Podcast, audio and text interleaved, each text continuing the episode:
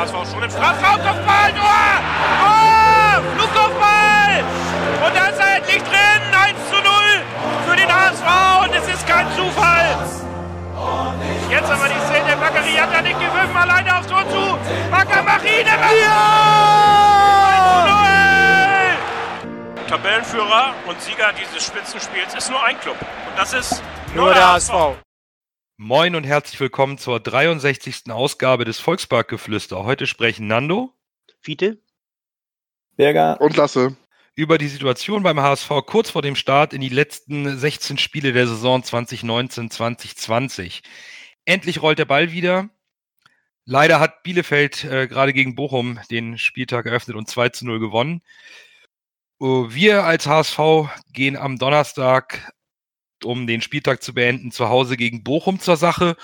Äh, Bevor wir aber über die sportlichen Herausforderungen äh, diskutieren, sprechen wir mal ganz kurz über das äh, sich nun schließende Transferfenster. Der HSV hat seine Kaufaktivitäten, so scheint es, abgeschlossen oder wohl ziemlich sicher.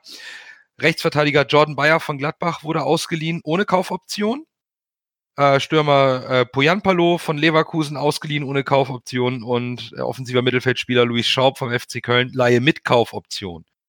Ganz spannend, der HSV hat auch ein bisschen seinen Worten Taten folgen lassen und mit Jordan Bayer einen Spieler geliehen, der den Bedarf auf der rechten Verteidigerposition kurzfristig decken wird, ohne aber, wie auch ähm, Jonas Bolt es sagte, der Zukunft des HSV auf dieser Position etwas zu verbauen, nämlich Jamra und Wagnoman. Mit Poyanpalo haben wir ein ähm, direktes, mehr oder weniger eins zu eins Bild von Lukas Hinterseher als Konkurrenten für die Position verpflichten können, um da auch ein bisschen breiter aufgestellt zu sein auf der Mittelstürmerposition. Und Luis Schaub ist sicherlich irgendwo auch eine Investition in die Kader Zukunft, wenn er sich gut macht mit der Kaufoption. Und abgeben will der HSV weiterhin Papadopoulos, da gibt's noch nichts Neues. Auch bei Bobby Wood verdichten sich jetzt die Presseberichte, dass man eine Lösung findet, ihn noch im Winter abzugeben.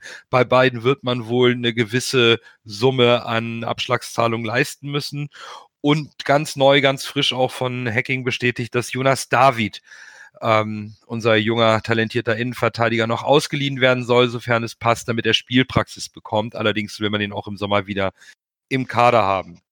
Lasse, fang doch mal an. Bewerte doch mal die Transferperiode des HSV in dieser Winterpause. Ja, dann fange ich mal bei Jordan Bayer an. Finde ich äh, einen guten Transfer. Wie du schon gesagt hast, verbaut Jamra und äh, Wagnermann nicht die Zukunft. Und äh, denke mal, der ist auch motiviert, äh, zu zeigen, was er kann, damit er dann mit Spielpraxis äh, zu Gladbach zurückkommt. Und ich denke mal, so als Aufsteiger zurückkehren zu dem Verein, zu dem man dann, ei- bei dem eigentlich der Vertrag läuft, äh, gibt schlechtere Konstellationen, denke ich mal. Das soll, das ist, denke ich, sein Ansporn. Ne? Also äh, dann sage ich mal, Louis Schaub als zweites finde ich auch einen guten Transfer. Äh, Gerade mit der Kaufoption. Jetzt kann man gucken, wie macht er sich in der Rückrunde. Hand wird ja, wie ich tippe, auch wieder oft verletzt sein. Von daher äh, hat er auch die Möglichkeit und auf Einsätze. Und ich tippe mal, ich tippe, ich tippe einfach, dass Schaub wird, glaube ich, zum Stammpersonal, zum ganz festen Stammpersonal gehören, bin ich mir ziemlich sicher. Sonst hätte man so einen Spieler nicht geholt. Äh, und Poyampalo äh, macht Hinterseher ein bisschen Druck, was ich gut finde, weil Bobby Wood ist ja raus, wie jetzt auch von ähm, Hacking bestätigt wurde. Der hat wohl keine Chance mehr auf Einsätze oder Starteinsätze, soweit sich nicht äh, Hinterseher und äh, Poyampalo beide verletzen. Ja, Poyampalo kann ich noch nicht so ganz einschätzen. Vom Spielertyp dafür habe ich ihn tatsächlich zu wenig spielen sehen. Ist ja so ein bisschen ähnlich wie Hinterseher, nur ein bisschen schneller. Ne? Ist auf jeden Fall ein Knipser und ein harter Hund. Hat ja schon ohne Hose, hätte ich fast gesagt, trainiert. Hat ja auch mit kurzen Hosen, hat ja mit kurzen Hosen trainiert. Quasi ist ja auch, hier ist ja quasi für die, für so einen harten Finn ist hier ja quasi Hochsommer jetzt bei den Temperaturen. Ja, und äh, Hacking war ja durchaus begeistert, was man so aus der Presse rauslesen konnte von, von Poyampalo. Bist du denn der Meinung, der HSV hat genau auf den richtigen Positionen Absolut. nachgebessert? Auch im Absolut. Vergleich vielleicht zur letzten, also zur vorherigen Winterpause, wo man vielleicht taktisch nicht ganz so gut eingekauft hat und den Aufstieg verspielt hat? Ja. Äh, Ich hätte gar nicht mit drei Zugängen gerechnet, muss ich sagen. Äh, Ich denke mal, die drei Zugänge haben wir jetzt auch nur bekommen, weil es halt Laien ohne Kaufoption sind. Ich hätte nur mit einem äh, Rechtsverteidiger und einen Stürmer gerechnet oder nur einen Rechtsverteidiger und einen äh, Mittelfeldspieler. Aber dass wir jetzt drei Spieler geholt haben, äh, stärkt eigentlich genau die Position, wo wir Probleme hatten. Ist ja quasi einmal von hinten nach vorne durch, haben wir uns ja quasi verstärkt. In allen, in allen äh, Mannschaftsteilen ein Spieler quasi aus seinem Tor.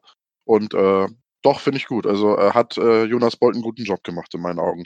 Bezüglich Abgänge muss man sehen. Papadopoulos und äh, weil wir jetzt äh, Wood wird man halt scheinbar schwer los, aber vielleicht äh, kann Jonas Bolt ja doch noch irgendwie was aus dem Hut zaubern, dass wir die Spieler auch vielleicht irgendwie ein bisschen Bonus äh, irgendwie an und ein bisschen Gehalt übernehmen oder so und irgendwo abgeben, weil es, klingt jetzt ein bisschen hart, aber diese Kaderleichen, das ist halt auch immer nicht gut, glaube ich, für so, ein, für so, ein, für so eine Kader, auch für so eine Kaderchemie.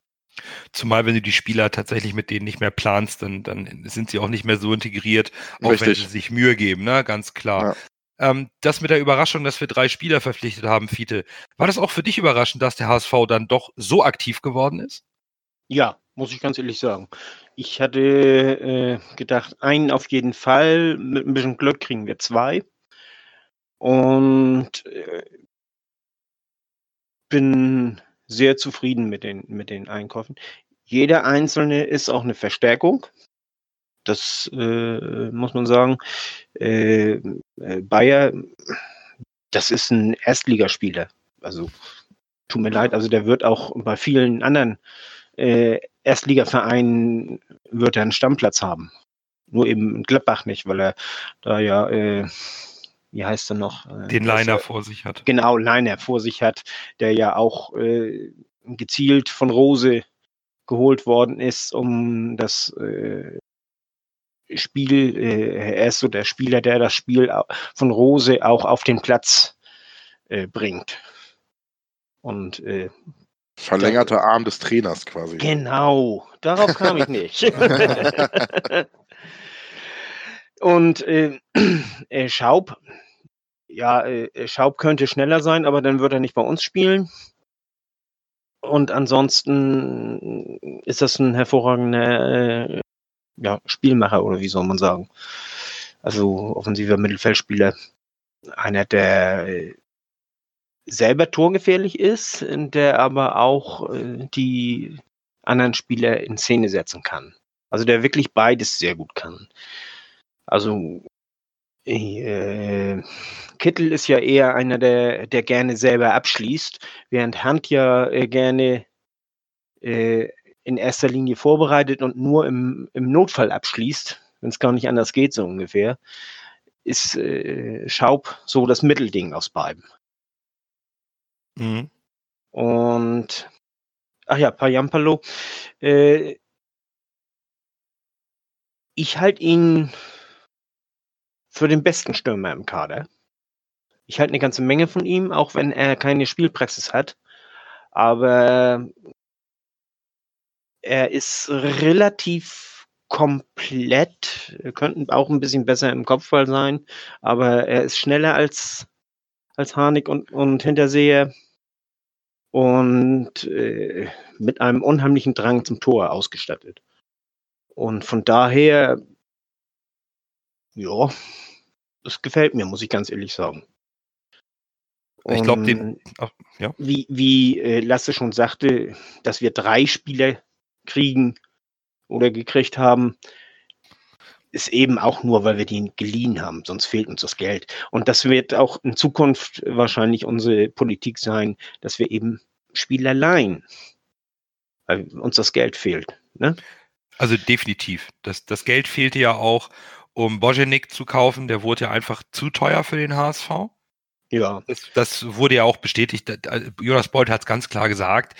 Es fehlten uns am Ende die liquiden Mittel, um da mitzuhalten bei, dem, bei den ja. nächsten Angeboten von daher, ich bin persönlich genauso überrascht, dass wir es geschafft haben, gleich drei Spieler zu holen. Was mich noch viel mehr freut, ist, dass wir tatsächlich die nicht gekauft haben, sondern Optionen haben, bei Luis Schaub ihn zu kaufen und bei zwei anderen Spielern einfach mal äh, zwei Leute geholt haben, die sich dringend empfehlen wollen. Das heißt, auch wenn sie geliehen sind und man sagen könnte, naja, warum soll er sich reinhängen? Er ist nächstes Jahr eh wieder weg. Beide haben aber ein ganz klares Ziel. Poyampalo will zur EM, der muss spielen und gut spielen und treffen. Und Jordan Bayer will seine Karriere bei einem Champions League-Aspiranten wie Gladbach nach vorne kurbeln. Auch der wird sich reinhängen. Und von daher, ich bin auch überrascht. Das ist eine tolle Arbeit. Und unser Coach Bürger, der Transferflüsterer, hat bestimmt auch noch die ein oder andere Anekdote zu den Neuzugängen, oder? Darf, darf ich noch kurz Ja, was dazu sagen? Ähm, was ich auch unheimlich geil finde, ist, äh, dass wir nicht Bayersdorfer-like am 31. Januar um 17.59 Uhr die gekauft haben oder geholt haben, sondern die sind ja schon rechtzeitig da. Ja, Amen. Also das, das ist äh, Bei Bayersdorfer wäre Poyam- gar nicht. Bei Bayersdorfer wäre Poyampalo Na, wir, wir brauchen nicht über. Bayersdorfer und alte Fehler vom HSV sprechen, aber natürlich ist Ja. es super positiv, dass wir unsere Neuzugänge rechtzeitig vor dem ersten Spiel noch integrieren können, teilweise schon die mit dem Trainingslager und das ist schon stark. Gar keine Frage. Und jetzt kann unser Coach nochmal die Transferanalyse abrunden. Also viel, viel Neues sagen kann ich ja nicht, was nicht schon gesagt worden ist von, von Fiete und Lasse. Ähm, strategisch gesehen finde ich die Verpflichtung von, äh, von Jordan Bayer finde ich super. Ähm, du verbaust den, den, die Spieler, die du schon unter Vertrag hast, den verbaust du nicht die Zukunft. Äh, Jordan Bayer kann sich hier wichtige Spielpraxis sammeln. Ähm, mit Louis Schaub hast du schon, was soll man sagen, äh, vorgesichert. Verdrängt er im, im Frühjahr einen, einen, Aaron Hunt und Aaron Hunts äh, Verletzungsseuche geht weiter. Ist Aaron Hunt vielleicht im Sommer ähm, nicht mehr im Verein? Und ähm, Poyampalo, ob der jetzt besser ist als Hinterseerfiete, das äh, kann ich nicht kann ich überhaupt nicht bestätigen. Ich kann ihn nur von seinen drei Toren gegen HSV ähm, das eine Mal. Ähm, ich bin gespannt. Ähm, aber ich glaube, wir haben da jetzt auch ähm, mehr, mehrere Möglichkeiten im Angriff. Ähm, und ja, ist, ähm, also ich finde, der HSV hat, hat dieses Mal klug eingekauft, ohne allzu viel Geld zu bezahlen und auch kein Geld, was nicht vorhanden war, in die Hand genommen. Ähm, stellt euch vor, wir hätten jetzt Klaus Michael Kühne angepumpt und hätten MSK Celina 5 Millionen Euro gegeben. Die haben dann, die hätten dann plötzlich gesagt, oi, ihr bietet 5, wir wollen 7. Oder es kommt ein anderer Verein und sagt, wir bieten dann 7. Dann bietest du plötzlich 5 Millionen Euro, dann hast du ein, oder ähm, sagen wir, wir haben ihn für 5 Millionen Euro gekauft, dann hättest du fast doppelt so viel gezahlt, wie, wie du für deinen Königstransfer, also Kinzombie bezahlt hast. Und das in der zweiten Liga. Das muss man auch mal, ähm, muss man auch mal so, so in Perspektive sehen. Ich finde es ganz gut, dass man auch sagt vom HSV-Seite aus, das wird zu teuer. Wir versuchen eine andere Lösung zu finden. Poyampalo ist, ist eine super Alternative und man, man soll auch nicht, es ist ja nicht so, dass das Bolt sitzt und sagt, so, wir haben eine Lösung und wenn die nicht klappt, fangen wir von neu an. Man hat ja schon eins, zwei, drei und dann sagt man, gut, das ist realistisch, den wollen wir. Das ist möglich, wenn das nicht geht und so weiter. Dann hast du ja schon eine Strategie, du hast ja bestimmt da ein, zwei, drei Themen. Und dann, ähm, ja, wir es mal sehen. Es, müssen, es muss auch gepunktet werden. Also ich fasse nochmal zusammen. Wir sind alle vier sehr zufrieden mit den Transfers, finden also, dass der HSV vom Spielermaterial sich verbessert hat und gut gewappnet ist. Das ist mal, da sind wir uns, da sind wir alle drei, alle vier einer Meinung, das sehen wir alle gleich. Und dann passiert folgendes, das ist wieder so typisch HSV, oder? Man kriegt im letzten Testspiel in Lübeck fünf Dinger eingeschenkt, verliert 5-2. Ich habe ich hab vorher dann noch eine ne andere Frage. Äh, es ist ja geschrieben worden, äh, dass äh, sich der Vorstand zerstritten hätte wegen den Transfers und so. Äh, was sagt ihr dazu?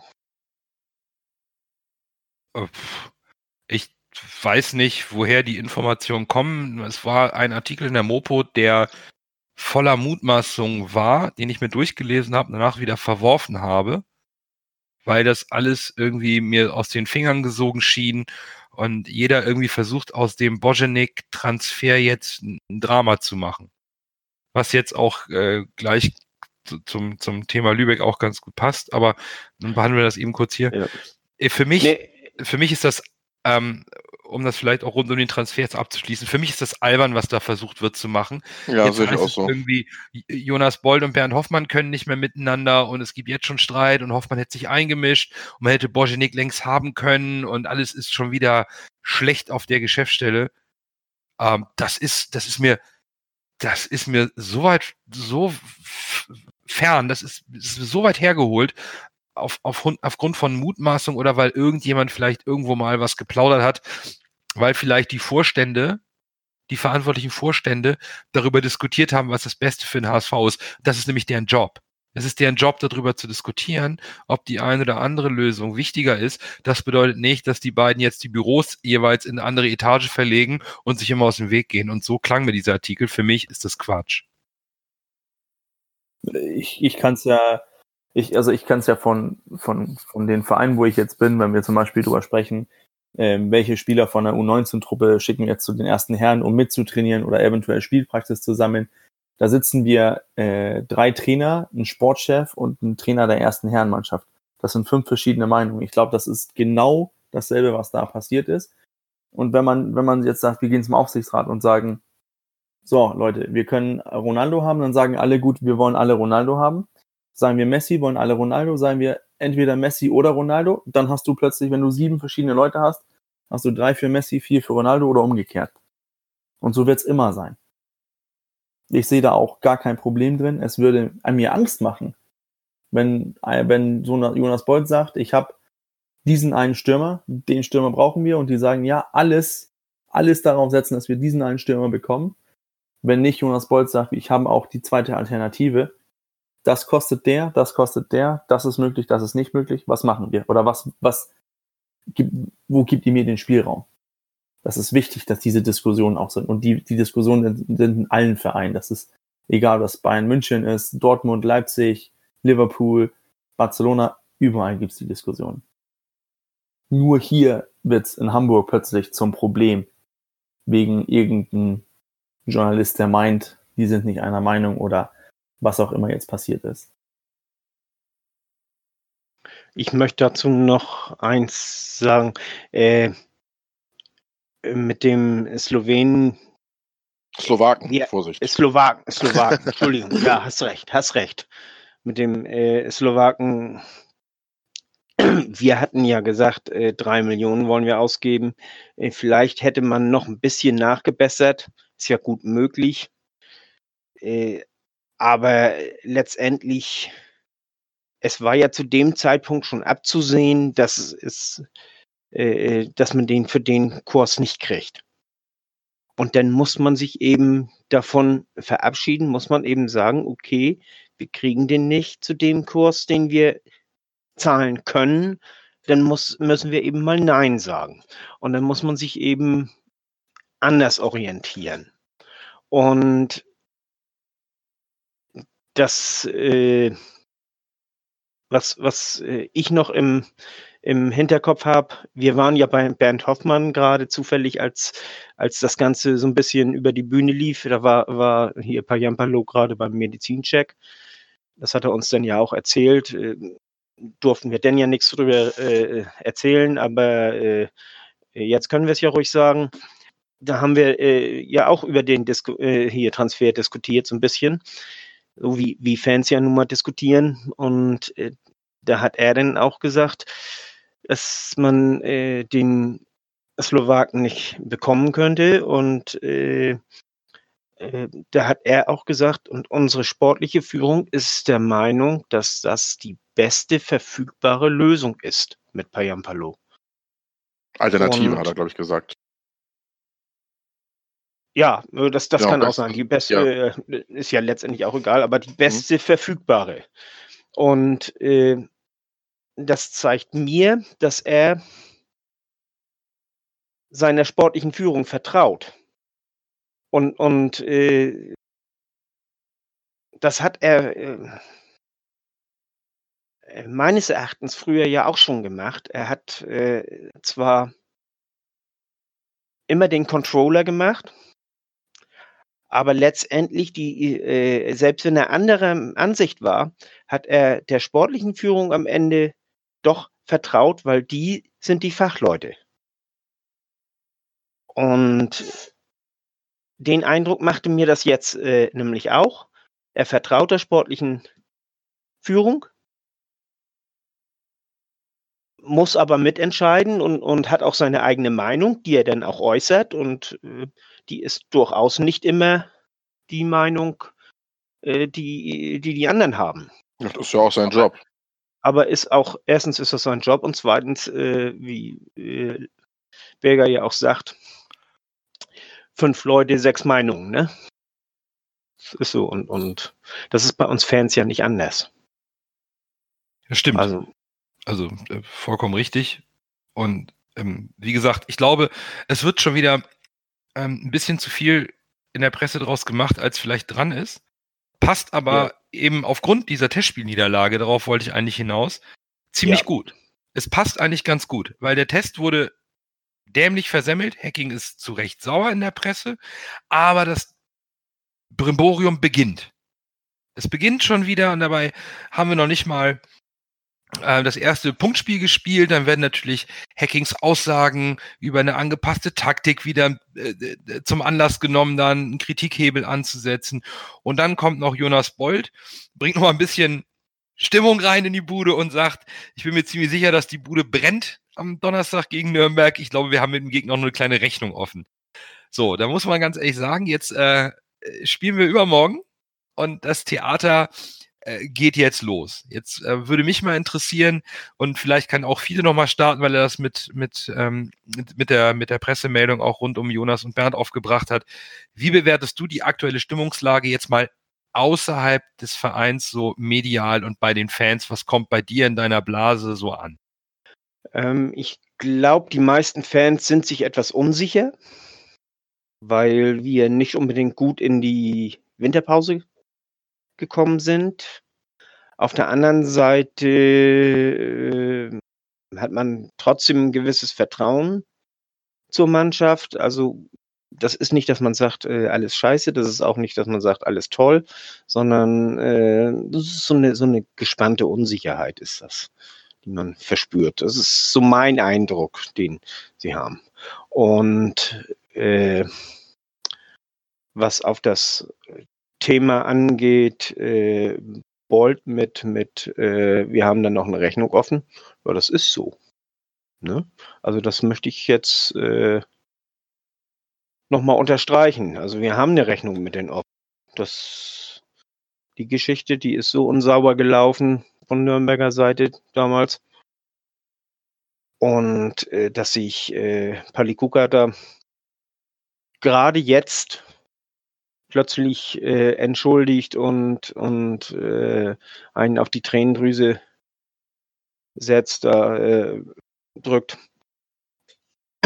Das ist reine, reine äh, Schiss. Er, er versucht einfach hier die, die, den Druck aus dem Spiel zu nehmen, also die, die Hitzköpfe, also die Hitze aus dem Spiel zu nehmen, um äh, weil er sich, äh, weil er Nürnberg da denn im Vorteil sieht, wenn, weil die ja schließlich auswärts und in der Woche, die werden sehr in der Unterzahl sein, was Fan, von der Fanseite her. Definitiv und, und ja. Und deswegen äh, ist, kommt das äh, meiner Ansicht nach nicht vom Herzen und ist einfach nur lächerlich, äh, denn wenn er sich letztendlich, letztendlich wenn er äh, so menschlich mit Jatta gefühlt hätte. Er hätte diese Farce damals schon rechtzeitig ein Ende machen können. Das ist das, er hat es im letztmöglichen Moment, haben die zurückgezogen äh, und äh, den als, als sowas von klar war, als, als dass sie null Chance haben, diesen, diesen äh, äh, Prozess zu gewinnen, das ist das Erste. Das Zweite ist, er hätte dann auch sofort mit einer Entschuldigung kommen können. Ist er aber nicht. Er kommt jetzt mit einer Entschuldigung. Und das ist zu absehbar in meinen Augen. Also ich, Ja, ich stimmt. bin erstmal ganz bei Fiete. Äh, wir als Fans, die Mannschaft vielleicht nicht, die hat das Ding 4-0 sportlich gewonnen. Wir als Fans und, und, und auch so ein bisschen der HSV-Spirit, der dadurch entstanden ist, hat ohne Frage noch eine Rechnung offen, in Anführungsstrichen. Es geht hier nicht um Krieg oder Schulden eintreiben, aber es gibt hier immer noch ein Meinungsbild, was die Fans sicherlich abgeben werden gegenüber dem FC Nürnberg, wenn er hier zu Gast ist. Und da hat Jonas Bold taktisch aus meiner Sicht gar nicht so unklug gehandelt. Die Stimmung bei den Fans, das Spiel ist noch nicht richtig ausverkauft. Ähm, Jonas will versuchen, die, so, so mein Eindruck, die HSVer wieder anzuheizen. Hier, ich meine, schneit gerade in Hamburg, scheiß Wetter, hat keiner Bock drauf. Aber wir müssen spielen, wir wollen aufsteigen. Und da finde ich so eine Aussage, taktisch so Abteilung Attacke, die ist doch mal gut. Ja. Warum denn nicht? Er, er, ist- ja nicht so, dass er Natürlich. sagt, wir treten euch alle um. Nein, er will die Stimmung aufheizen, er will die Fans wieder Ja. wachkitzeln, weil wir nicht so gut in die Winterpause gekommen sind, weil wir vielleicht auch jetzt gerade 5-2 verloren haben, ist das aus meiner Sicht schon mal taktisch klug. Auf der anderen Seite will ich vielleicht noch eine zweite Frage in den Raum stellen. Da ähm, auch äh, gerne, Fiete, fang du doch mal an, oder, oder halt Bürger. Kann es sein, dass diese Unruhe, die jetzt so ein bisschen geschieht und die Ansage von Jonas Bolze hier auf Attacke, dass die Truppe zu viel will am Donnerstag und vielleicht mental ein bisschen überdreht ist? Oder seht ihr da äh, äh, keine Gefahr, weil Hacking den Laden, die Truppe im Griff hat? Ich sehe da keine Gefahr. Ich glaube, die Truppe kann das gut gebrauchen.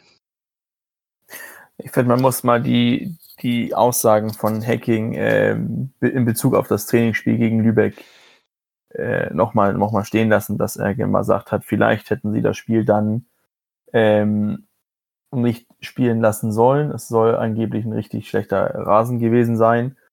Ähm, dass man da 5-2 verliert, ist natürlich äh, kritisch. Es sieht auch nicht gut aus.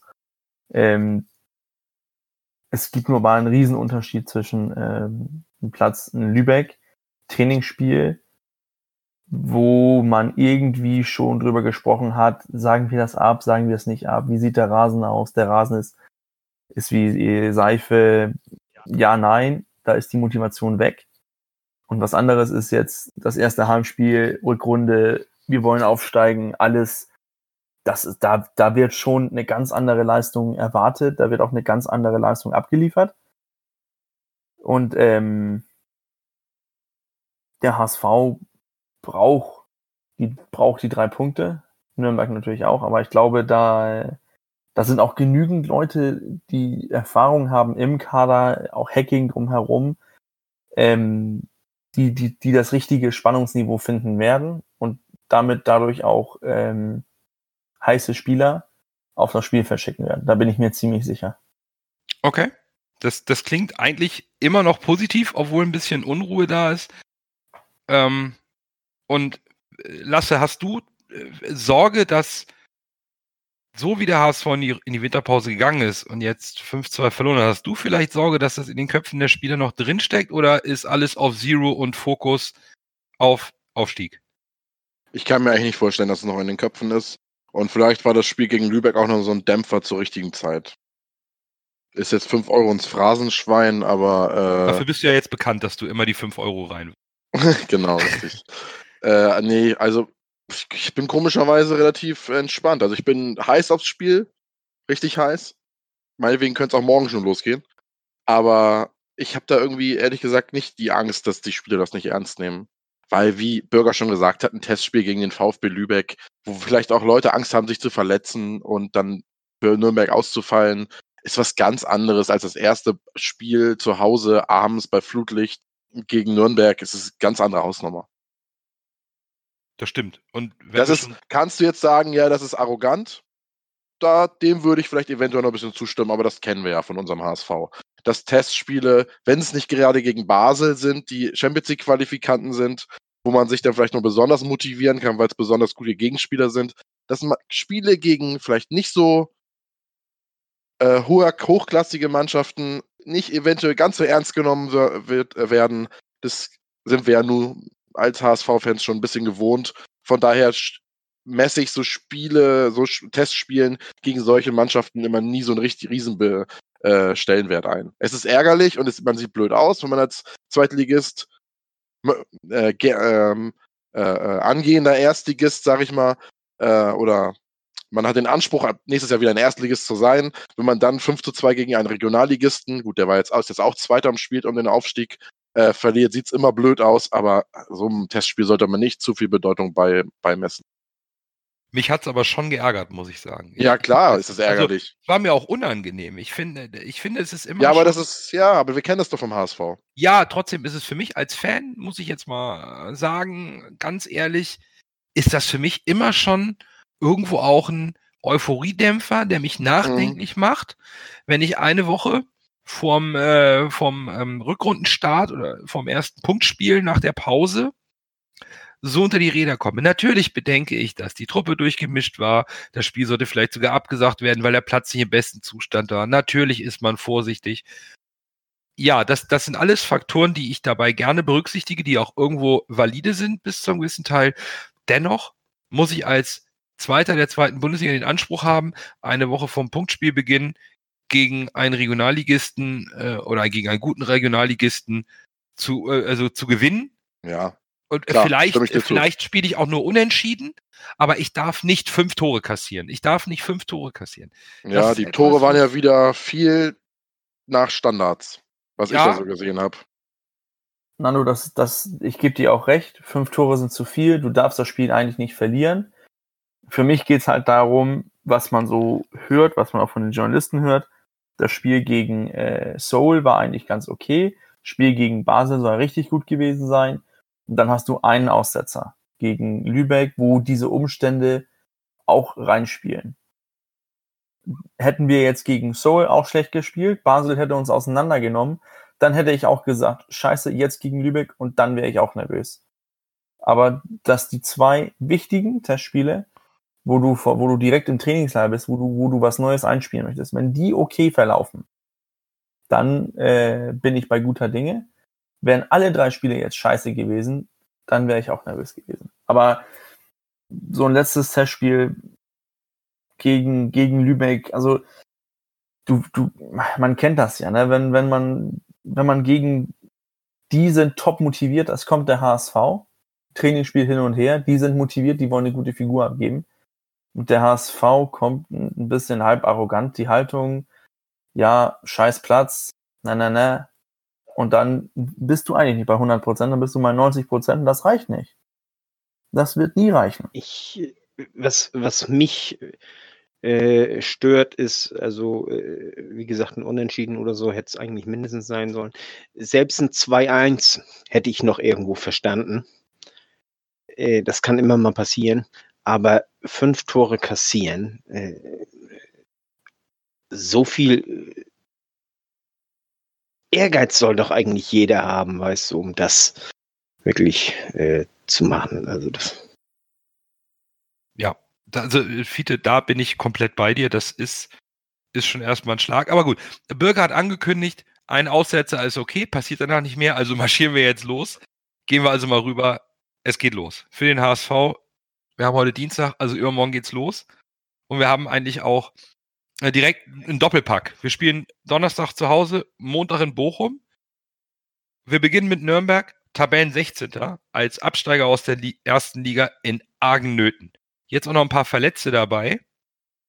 Aber Nürnberg ist eine Mannschaft, die Fußball spielen will. Die hat auch im Hinspiel, wo wir 4-0 auswärts gewonnen haben, in der ersten Halbzeit sogar ähm, einen Tick mehr Ballbesitz gehabt als wir. Und die, die wollen Fußball spielen, Bürger. Dieter Hacking will die Taktik ein bisschen umstellen, ein bisschen, ein bisschen ähm, defensiver stehen, um den Gegner ein bisschen kommen zu lassen. Ist das genau der Gegner, den wir dafür brauchen? Kommt uns das am Donnerstag gelegen mit Nürnberg? Dazu kenne ich Nürnberg zu, zu schlecht. Ähm, was, was, was ich glaube, ähm, es, es wird uns besser passen, dass Nürnberg versuchen will, auch drei Punkte aus Hamburg mitzunehmen. Das bedeutet, irgendwann müssen die auch Räume offensiv für uns Räume entstehen lassen. Und die Räume müssen wir ausnutzen. Das haben wir bei vielen Gegnern nicht gehabt, weil die gesagt haben, gut, ein Punkt, es steht 0 zu 0, mit 0, mit einem Punkt sind wir sehr zufrieden in Hamburg. Alles gut und schön, wir stellen uns einfach hinten rein. Und daher glaube ich schon, dass Nürnberg vielleicht ein besserer Gegner für uns ist als so viel andere, so, so viele andere Gegner. Dennoch, die Qualität von Nürnberg muss man immer noch bedenken. Vor einem Jahr haben die noch erste Bundesliga gespielt. Und das ist nicht ohne Grund. Und so viele Spieler haben sie jetzt auch nicht abgegeben. Und der Verein ist immer noch groß. Also kann man so ein bisschen, ein bisschen HSV steckt wohl doch in, in, in Nürnberg irgendwie drin. Ja, dieser, dieser Verein und er hat ganz bestimmt andere Ansprüche, auch vom Kaderqualität, von der Kaderqualität her. Die wollen diese Hinrunde auch gut machen.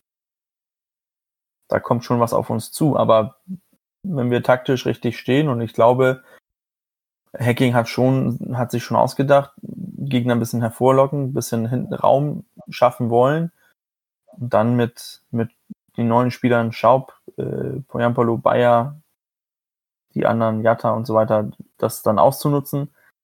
Ich glaube, der hat sich, der hat sich schon dabei überlegt, wie, wieso und, und wie er das irgendwie hinkriegen möchte. Die Sache ist ja, man weiß nicht so recht, wie Nürnberg jetzt auch wirklich spielen wird. Ne? Denn äh, Keller ist kurz vor der Winterpause ist er gekommen. Er hat denn sicherlich äh, noch nicht gleich sein System da spielen können. Die haben neuen Linksverteidiger und neuen Innenverteidiger haben sich geliehen. Und jetzt ist die Frage, wie wird Keller mit der Mannschaft, äh, was, was hat er sich überlegt, dass er spielen möchte? Also die haben, äh, Nürnberg hat ja in der, äh, in den Testspielen haben die sehr gut ausgesehen. Da sind sie erfolgreich gewesen. Und ist jetzt die Frage auch, wie reagieren sie unter Druck, ne?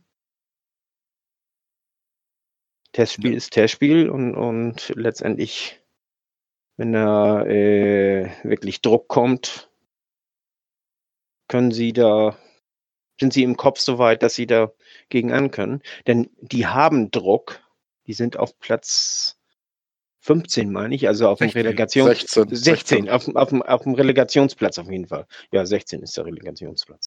Und, und also das ist quasi ein Abstiegsplatz, wo sie momentan sind. Und das ist alles andere als deren Anspruch keine Frage, Fiete. Nürnberg hat großen Druck. Die wollen sicherlich nicht äh, in die Drittliga runterfallen. Aber lasse der HSV hat genauso Druck, oder? Wir müssen die Punkte holen. Bielefeld hat gewonnen. Wir jagen Bielefeld. Und wir müssen Vorsprung auf Platz drei herausarbeiten. Da bleibt doch dem HSV auch keine Wahl, als zu Hause gegen Nürnberg einen klaren Sieg einzufahren. Oder. Klar, oder das nicht? Ding musst du gewinnen. Ich mein, das Ding musst du gewinnen. Zumal man wir, wir fahren ja auch direkt danach nach Bochum. Da kann man ja direkt die Frage stellen, bei dem Doppel, diesem Doppelpack, diesem Härtetest, reichen uns das vier Punkte oder brauchen wir eigentlich bei der Konstellation sechs. der Liga, da brauchen wir sechs Punkte, oder? Wir brauchen doch. Wir eigentlich brauchen müssen wir beide Spiele gewinnen. Wir müssen beide Spiele gewinnen. Ja, also das, das wäre jetzt auch meine Meinung. Der HSV ist eigentlich auch verdammt dazu, aufgrund der Konstellation und weil Bielefeld wieder gut gestartet ist, und Bochum hat sogar eine gelb-rote Karte für ihren Keeper kassiert heute. Wir müssen eigentlich beide Spiele gewinnen. Wir müssen auswärts eh mal gewinnen, davon mal ganz abgesehen. Aber sechs Punkte brauchen wir, sonst verstricken wir uns wieder in Kämpfe um Platz drei und vier, weil Heidenheim und Aue schlafen nicht. Stuttgart wird sicherlich auch jetzt nach der Winterpause und dem vorhergegangenen Trainerwechsel auch Gas geben wollen. Das ist hier spitz auf Knopf und von daher äh, so langsam kommt, kommt die Nervosität und auch die Vorfreude. Meinetwegen kann es auch gerne morgen losgehen. Aber ich glaube, Druck ist gut jetzt in dem Moment für den HSV. Man sieht ja, in Lübeck war kein Druck. ja, gut. Wie es dann ausgeht. Ich glaube, so ein bisschen, so jetzt so ein bisschen Druck, das äh, ist, glaube ich, jetzt der richtige Zeitpunkt dafür.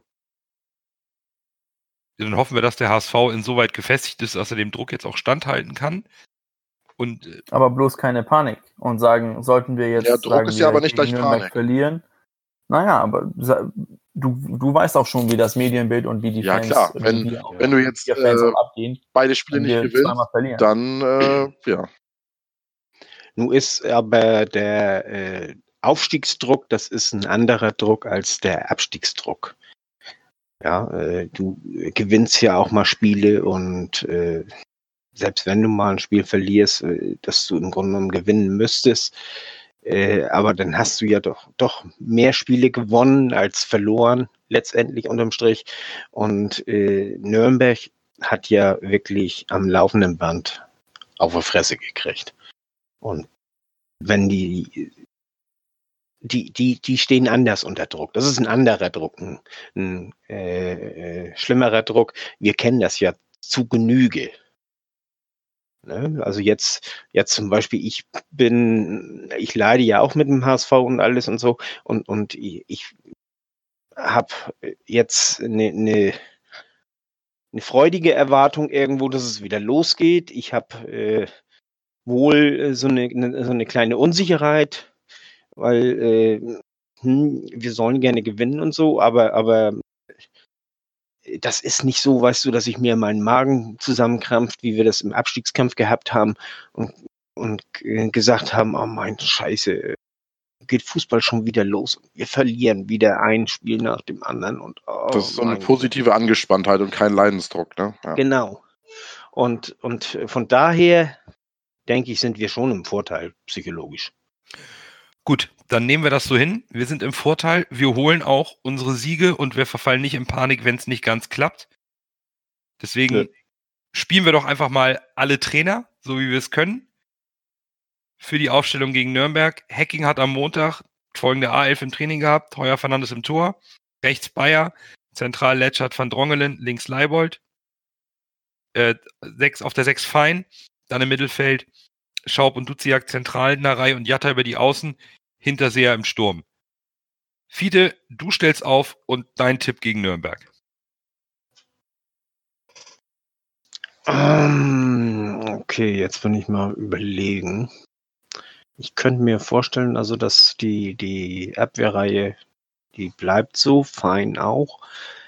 Denn würde ich Schaub und Duziak auf die 8, 10 da setzen. Auf den Außen glaube nicht, dass ich mit Narei und Jatta spielen würde.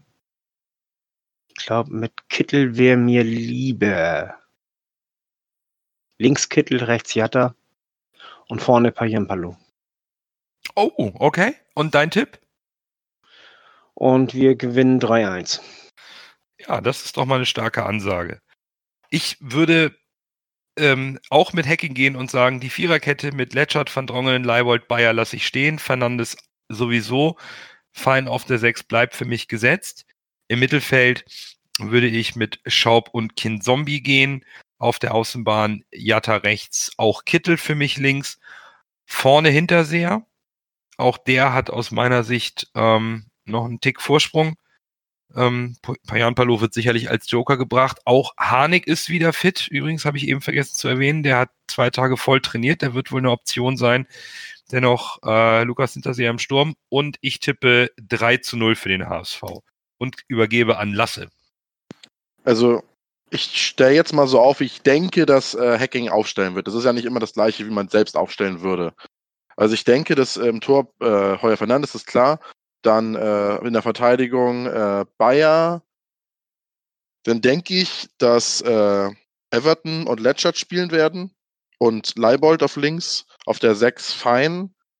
Äh, dann glaube ich, dass im, auf der 8 oder 10, wie du es nennen möchtest, spielen, denke ich, Ducic und Schaub. Und ich glaube, auf den Außen, was ich so von der, aus der Presse rauslesen konnte, ich bin ja jetzt kein Trainingskiebitz, äh, werden wahrscheinlich Jatta und Narey spielen weil angeblich, was ich in der Presse gelesen habe, so Kittel so ein bisschen außen vor ist momentan. Und ich glaube, im Sturm wird Poyampalo spielen, so wie äh, Hacking äh, von ihm schwärmt. Und dein Tipp? Eigentlich wollte ich auch 3-1 sagen, aber äh, du sagst 3-0, dann sage ich äh, 2-0. So, und unser Coach kommt zu, zu guter Schluss und hat bestimmt wieder irgendwelche Tricks auf Lager und sagt jetzt genau, wie es läuft.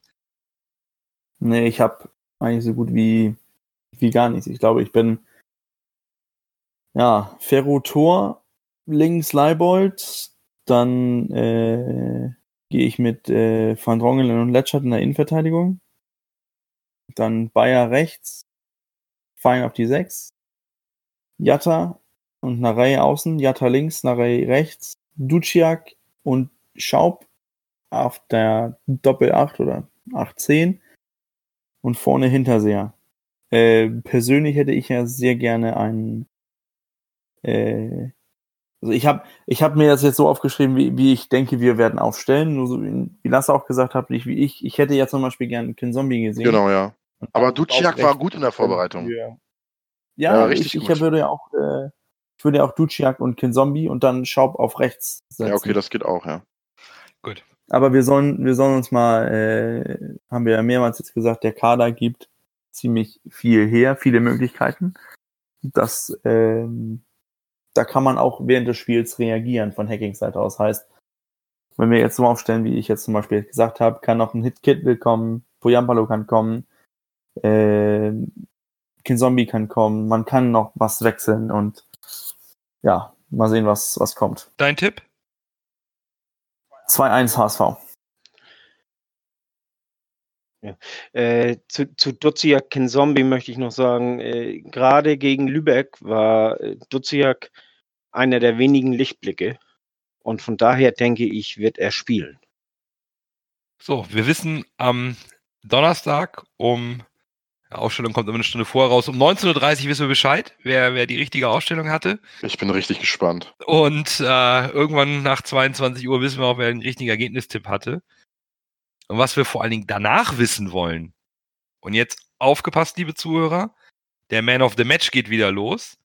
Und weil das Spiel am Donnerstag ist und direkt am Montag das nächste, dürft ihr auch für Bochum euren Man of the Match auswählen nach dem Spiel, weil wir erst nach dem Bochum-Spiel die neue Folge machen und dann rückblickend den Saisonauftakt des HSV in der Rückrunde in 2020 geschlossen betrachten werden. Hashtags werden dann HSV MOTM 19 und 20 sein. Also, also äh, nur zum richtigen Verständnis. Wir machen zwei Men of the Matches jeweils. Genau, ne? wir machen einmal Man Okay. of the Match 19 für Nürnberg, Und dann ein werten wir 20. aus Okay. und dann machen Ja. wir den 20er für Bochum und auflösen tun wir es dann in der Folge, wo wir über Nürnberg und Bochum sprechen. Wir werden es auf Twitter wieder entsprechend bewerben, ihr kennt das.